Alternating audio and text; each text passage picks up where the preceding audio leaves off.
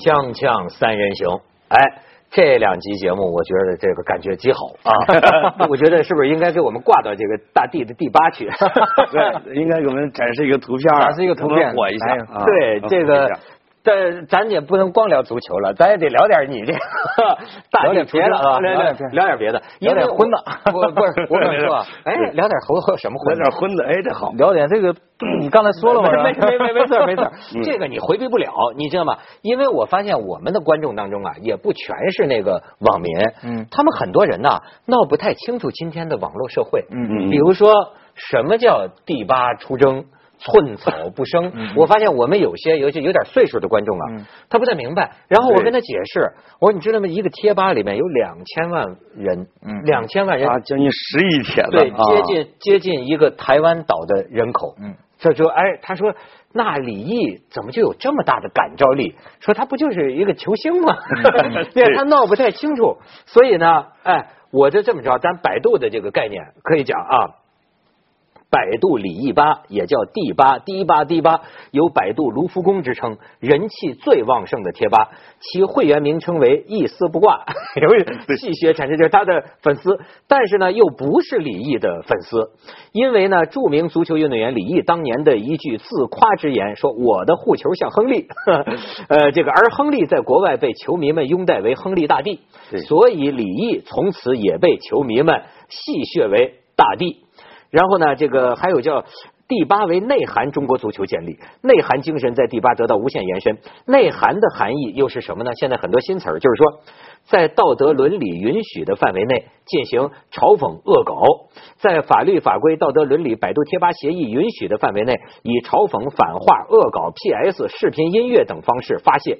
抒发自己对文体界社会现象的种种看法。然后，截至二零一六年二月，第八粉丝数已达到两千一百一十九万，帖子数超过八亿五千万。你现在说已经超过十亿了，呃，接近十亿，九接近亿的啊，嗯十亿了。对，哎，我一直憋着想问问你，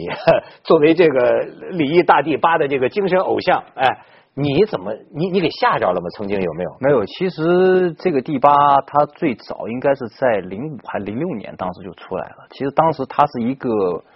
很小的一部分，大概可能只有四万人的四万人的会员，它是比较就是说呃比较复杂，你要什么入会啊、申请啊，就是说各方面反正比较比较复杂。再加上当时是一个中国互联网呃快速发展的时候，嗯呃，当时呢，正好因为我的一些这些呃这些豪言事壮迹，语哎、这些事迹可能让这些人就觉得哎，就是拿出来一种恶搞吧，呃，就是说，但是他们就是说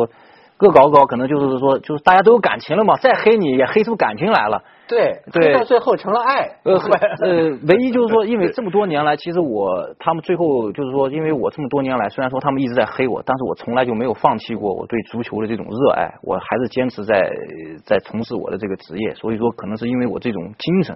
感动到他们，所以说他们可能会慢慢慢慢就是有所会有所改变。你觉得你怎么看这个现象？我觉得这是中国互联网史上值得写一笔的事儿。这这那是一个划时代的一个阵地，因为我我跟李毅也说呢，我们每个人都要感谢李毅，为什么？因为我们每天说的话里边，至少有几个词儿是从那里边出来的。你比如说逆袭了，这个人是个屌丝，哎，我那天还看着有人说，我不知道是不是，就据考证说“屌丝”这个词儿，就是从他这个李毅对，吧里出来这的最。大的一个文化产品是从那里边出来的，这是另外一个贴吧讽刺李一吧的，因为这个叫 D，它叫 D 吧嘛，就也简称 D，对，他们叫他们叫 D 斯，蒂斯，他们就把这个 D 切换成那个词来讽刺这个李一吧的这个人，说叫是屌丝，哦，但是没想到这个 李一吧的这个粉丝说，我就是 啊。我就直接就我就是屌丝，他就自黑自嘲是一种他的精神。哎，你说我是一个屌丝，我就是个屌丝，你怎么着？哎，呃他就马上就成了一种狂欢，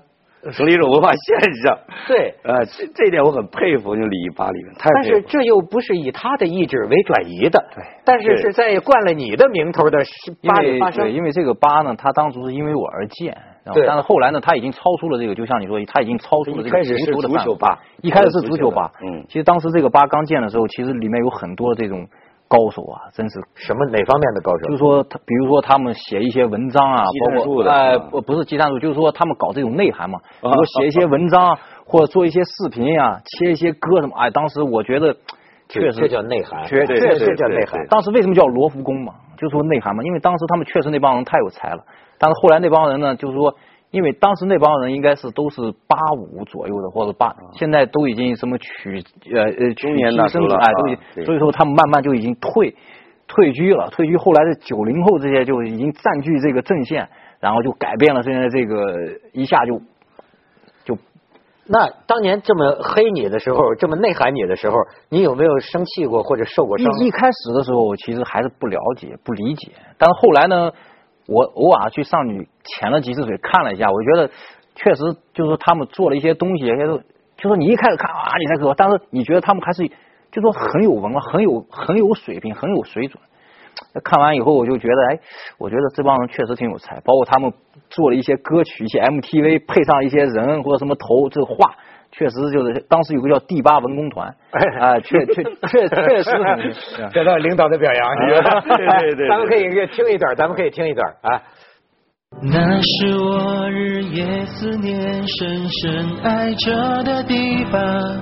到底我该如何表达对脑溢残的他？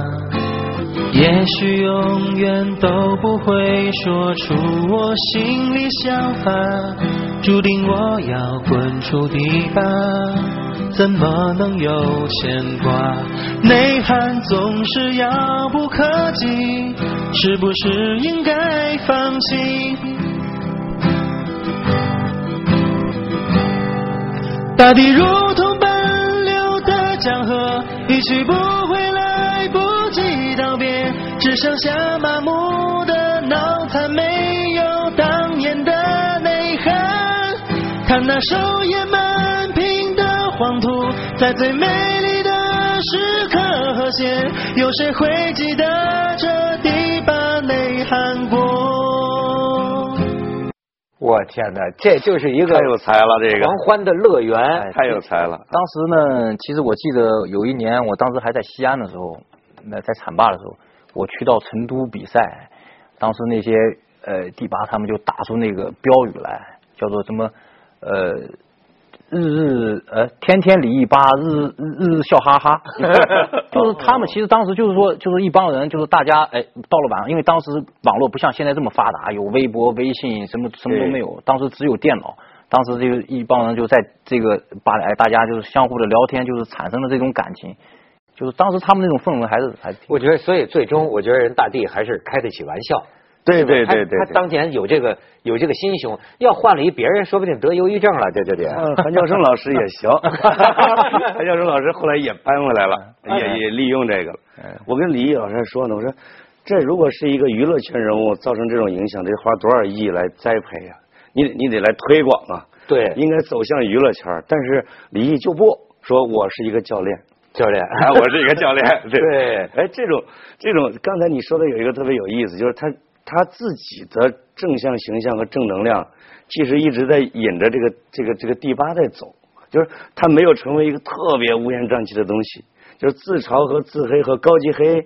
同时又有一种善良在里边儿，其实底蕴在里边儿，实际上， 哎这是我比较喜欢的，而 且我发现这个还真的是，就是今天呃的人们啊，一个一个一种一种心情，就是说我整天调侃你啊，整天拿你编段子啊，你要是真开得起玩笑啊哎，我这就到最后我就爱上你了， 对明白吧？对这对他就翻对对，本来对可对能是对当时因为你说一句话，我觉得想损损你，对但是你要是能够有这个胸怀，能对跟他幽默，慢慢慢慢，你成了他的一个快乐。对，现在这个社会就是太多的浮躁了，就是说很多时候需要这种大家去需要发泄的地方。哎，你有没有？那你发现你有没有跟他们互动啊？都我呃跟他们互动过，我记得我第一次跟他们互动，就是说他们邀请我，就以前也发过帖了，但第一次跟他们互动就是说，比如说我上第八，然后跟他们征集了一些这个资料来，我记得是一二年的时候，一二年的时候我在深圳，当时是晚上九点多钟，就是定了一个时间嘛，就是说，但是后来他们跟我说不行，得要往后推，我说咋了？他们说服务器爆了， 我天哪，题材 忘了，对。哎呦，那你说，呃那你能了解这些粉丝的这种心心理 吗？呃，其实我一直就是说我能够了解他们，但是其实作为我来说，其实我也一直想寻找一个平台，就是想把这些正能量的东西传给传达给他们。其实我一通过我的微博呀、各方面也去经常去告诉他，呃，但是。到了现在，可能很多人都说是鸡汤了，但是在我以前那时候还没有“鸡汤”这个词呢。其实我只是通过我自己的人生经历，我觉得做什么事不要去放弃，就是说哪怕有一些希望，还要去坚持。就像今天晚上的郭叔一样，哎 对，今天晚上咱们录像的，今天晚上是国足对这个乌兹别克对乌斯坦，对对吧？就是李毅吧里边啊，因为它是一个男性为主的吧，它的很大的构成是各个足球吧里边的那些足球迷，这是一个特点，就是有很多很多懂足球的是在李毅吧里边，哦他们平时在各个论坛活动，李毅吧一有事儿，哗全过来了。不是你听说过跟李宇李宇春吧大战吗？我我听说过，哎呦，被我们旁观者给吓的，因为没有人敢惹玉米，从来没有人敢惹玉米的，那个那个那个劲儿很厉害的。但是李毅吧就把李宇春吧给爆 了，叫爆吧，给哦我就知道爆吧了，说是能够集集群行动啊，能够达到每秒几百个帖子这种对这种对对叫圣战。 啊圣 战六二幺圣战，圣战对对圣战的时候，你在旁边观摩吗？我那时候其实，我那时候就是对这个第八还有什么，就是说还不像，就是说关注度还不是那么高，因为当时我还在踢球，哦哎、没有这么多的精力，你知道吗？哦，就但你是都这但是这个事儿我是知道，你都不知道，以你的名义发动了一场圣战，是 吧？锵锵三人行广告直播间，那就是说，哎，就是说，能不能说他这个大帝啊，大帝啊，他有一种政治体制上讲，有没有点像虚君共和， 是吧？啊，但以他的名义，对吧？但实际上这帮人干的事儿也未必跟他有关系。就像金庸小说里边魔教的这东方不败，对 其实不管具体事儿了，我作对为一个精神偶像存在，对，但是出来说一句话还是很可还是可以的，我发现你说了一句话，发生在有史以来最大的一场战争，今年二零一六年吧，一月二十号，对不对？啊第八所谓第八出征，寸草不生，攻陷蔡英文的那个那些什么 Facebook 对台独的打这个台独的这个仗，集结了这个得得有两千万吧，得有两千万。呃，参与的没那么多，如果有那么多，他们可能全毁了就。哎，就说哎，就说呃，所以说这全翻墙过去到台湾那边嘛。然后后来说，我觉得有一个评论说的挺好，就说这充分说明咱们的墙啊，主要是保护外国人， 或者保护这个台湾地区的人。对对对对对。 哎，那个时候你说的话了，大帝发了一个号召，叫什么？呃，犯我中华者什么？啊，是吗？我没虽注意到。远必诛。哎，对，你看你那次你就注意到了他们在干什么。呃因为其实他们很多发的时候，他们有时候会艾特你，啊，嗯，艾特我我就会看到了。啊我觉得这个是其实作为咱们这个中华民族的一部分，我觉得其实呃保护我们国家的这个领土，我觉得是我们作为这个中华男儿是必经必经的一份责任。 哦，我觉得李毅说的那句话呢是进入角色了，因为那句话是汉武帝说的，就是汉卫青真是大帝。 对呀、犯我强汉者，虽远必诛。就是在百度贴吧里边的历史吧里边最强大的吧是汉朝粉儿，就是汉朝吧，就是卫青、霍去病加汉武帝，这实力非常强大。就是别的朝代只要跟我较劲，我就灭你，属于那种 的。 哎，哎，这跟李毅吧这个地位有点像。而且我觉得啊，这个呃就现在的这个年轻人啊，他这个网民呐，我看过一个采访，挺有意思。你不要以为他是苦大仇深的嗯这个悲情，他是快乐的战斗。 嗯， 其实你也可以说是他的一种游戏，但是他也有他的一些主义，嗯对吧？比如说对弄这个台湾。但是实际上呢，哎，互相间还约好了，嗯嗯咱不能骂人，嗯甚至有各种后勤组、保障组，还有道歉组，你知道吗？就是谁要是说了脏话了，叭叭叭叭，他给你帮你道歉，对说我们要呃文文明，然后呢，就是说不能给祖国丢人，然后呢，主要是向台湾人民发送那个麻辣火锅，我看各地说你看然。后给他们讲八荣八耻，要以热爱祖国为荣，对要以热爱祖国。第一下就蔡英文一打开这 Facebook 就是社会主义八荣八耻，然后就是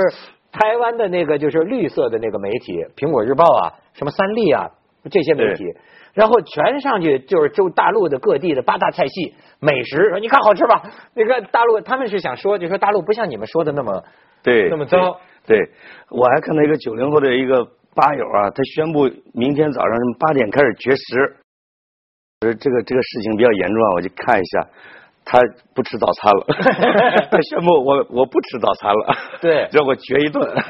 所以呢，你看，这种快乐，我现在就觉得你需要认识这个变化的世界，就是就像李毅突然间发现自己这巴黎两两千多万，就是说，你看有的公知。也有人批评说这些小粉红啊，这些是对打着什么民族大旗，这这个干干这些极端的什么事情。可是实际上呢，你真看见他们说这话呀，你又觉得他是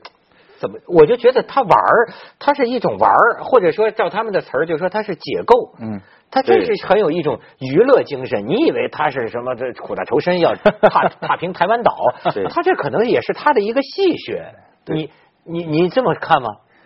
呃，我觉得其实应该说文涛老师说的应该还是比较合情合理的，哎还是比较是吧？就是说，他在虚，我觉得他们他们认为啊，在虚拟世界里边的征伐和寸草不生，实际上是没有实际的犯罪行为的，对对对所以他不需要负责任。都是我可表以情包嘛随便扔的炸弹对炸弹都是表情包对而且对你也造不了这个实际的伤害。所以这种和平年代生产起来的孩子啊，我就比较轻松的去干你，而不像你比如说以前我要出兵的。我现在在对虚拟社会里面出一支远征军，对对就把你给网络的世灭了界，就是网络我的们世在界。网络世界哈哈一笑，但是通过这个事儿也哎能够感觉到，确实现在这些年轻人啊，对祖国的这种热爱，我觉得还是非常好的。哎，但是你像也有些人就呃有就就恐惧担心，就说中国这个民间呢蕴藏着这么极端的民族主义情绪，这是要干嘛呀？就说这将来这个这个这这个要把国家的这个精神呢，呃要要要引向何处去？但是我就是说，呃我看了这个一个采访之后啊，我就觉得有没有那么认真呢、就是他们嗯好像不是说要谁杀死谁或者哎打呦什么仗我去哎他就很多就是那个表情包，我看着都乐了。 我觉得将来他们也许长到咱们这个岁数的时候哈，想起来那会是一个快乐的游戏。可能会吹吹牛，孩子当年爸也那个也出征过 对出征过，哎但是是网 络 上，对对你对觉得这跟游戏一代有关系吗？哎，对，现在这个网络的世界确实发达，现在网络世界，百这个百度贴吧最旺的两个吧，一个是李毅吧，另外一个就是魔兽吧，就是这个大量的流行词就是从李毅吧和魔兽吧里面出来的。就是啊嗯实际上，我觉得代表着一个这边有一个解构精神，那边有一个游戏精神。其实嗯你要是按说啊，就照这个社这个公立社会里的，以你的名义，这个这个大地吧拥有这么多的一个粉丝啊，你或者说另一个人也许会想到可以做一些商业的利用啊，或者说这个里边可以开发呀，你没有这个想法吗？呃，其实我怎么说呢？我一直就是说从事的这个是足球这方面的，就是和这个呢远离这个中心。其实他在北京，我在深圳，隔得太远了。而且呢，其实我从来没有用这个第八去赚过一分钱。我现在在这里也可以说，因为我觉得他这个东西呢，虽然说是以我的名字，但是他现在跟我其实是没有太大的关系了。而且我觉得在我的范围之内，我尽量能够去引导这些人去往正方面去走，去传播一些正能量，去为社会做一些有益的事情。包括说，呃，呃以前拍的那个所谓“屌丝逆袭”啊，其实我觉得这些东西只要有利于这些，比如说这社会或者是国家，我觉得那就是 OK 的。嗯大地还是正能量的。 不不是不是不是，我我确这个是我的本意，所以说因为我从来也不愿意去干涉他们。如果要是说有干涉的话，我也希望就是跟他们做一些就是能够传播更多正能量的东西，因为我觉得现在这个社会可能在某些时候还是缺少一些正能量。哎，你这么说呢，我倒也想到，你觉得这个中国的这些球迷，包括嗯网民，嗯对于这个中国足球国足嗯这个、这个的编的段子啊，嗯或者这个反应啊，嗯你们有什么感触？我觉得其实球迷从我踢球的进入职业联赛的第一天开始，应该是九七年的时候，十八岁，我就只认同一个道理，我觉得球迷就是上帝。你现在世界杯上世界杯决赛，他踢得再好看，再厉害，如果没有球迷在旁边给他加油或者观看，你觉得场上他们二十二个人踢得有意思吗？所以说，我觉得球迷所有的批评，他批评是因为爱你，是因为恨呃是因为恨铁不成钢。如果有一天球迷都不关注你了，那我觉得真的中国足球就完了。那没有，你看着这些网上编的这些段子，国足这些段子，呃你作为这个踢球的，在心里这个生气吗？我不生气，我只是希望能够咱们用最短的时间，让这些就是说能够把这些段子能够变变成好的段子， 对的对吧？有如果比如说有一天国家队的成绩上去了，中国的足球真的就是往上走了，或者进入到世界，我相信，呃，在我印象当中，呃，零一年那时候我们进了那个世界杯呃决赛以后，我记得那时候全中国都在放炮。这个是没有组织的，是大家都是情不自愿，都觉得比过年还开心。为什么？我觉得这个就是一些真球迷的这种心声。哎，我我觉得我今晚上要去李毅吧发第一个帖子，嗯，我要让球迷拥戴李毅当中国足协主席。对对对对对对对，我觉得这个可以。哎不不不哎马老师反正是大家要求他下台嘛。不不不不不，我跟你说，对对对对我是这么认为的。我觉得就是说，这个中国足协这个主席，我觉得不是一般人能当的。只要能够敢去当的，我觉得首先第一，我都就进去了。我不是，我觉得我 是我我不我觉得我从衷心的我就要佩服他。你们先听我说完，为什么？因为你知道，在中国足呃足球当这个中国足协主席，你知道要背负多大的压力吗？他甭管做什么事都要做得好，做得不好都得要挨骂。因为现在中国足球的现状不是说一两个人在短时间内就能改变的，所以说我很敬佩这些，就是说能够就是说现在能够做中国足协主席的这些人，我非常敬佩他们。是，但啊是但是他蔡振华合适吗？我 我来我来锵锵做的第一期节目，你问的我的第一个问题是，你觉得蔡振华懂球 吗？我说不懂啊。第二天标题是潘采夫说蔡振华不懂 球。 都是他们俩说的啊。对， 锵锵三人行广告之后见。你说这个球队在场上就得要有球霸，就这个领袖的这种气质。那我问你，你觉得中国的这个所谓人们爱聊民族性哈、嗯中国人，比如说球员，你有霸气，你球霸，别人听你的吗？你会有这种呃，其实我觉得是这样，如你是现在强行的去做可能不行，但是你要去感染他，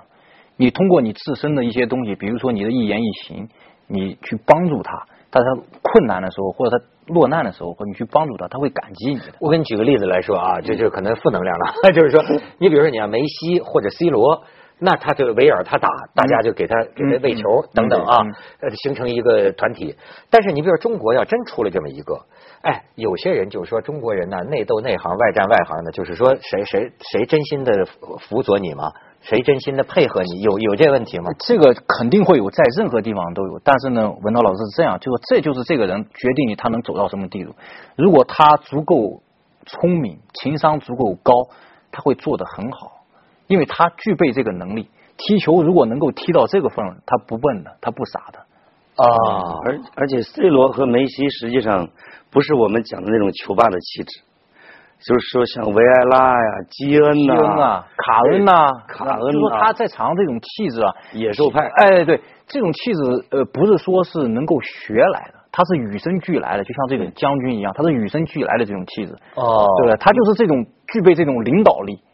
有有些人会二十岁就当上一个队长，这 嗯，对，就是他会站在那的时候，大家都听他的，这个是自然形成的一种王者这之就气。领领领领领领袖气质，有些我们在企业老板身上对能看到，对对对这个人对天生大家就爱听对他的对对对领袖对气这就是领导力嘛。如果有这样的一种人，这个在球场上他的整体感就会特别强。现在中国队缺这样的人啊，确实，真的缺。当年范志毅去英国踢球的时候，听说那球队的老外们都服他，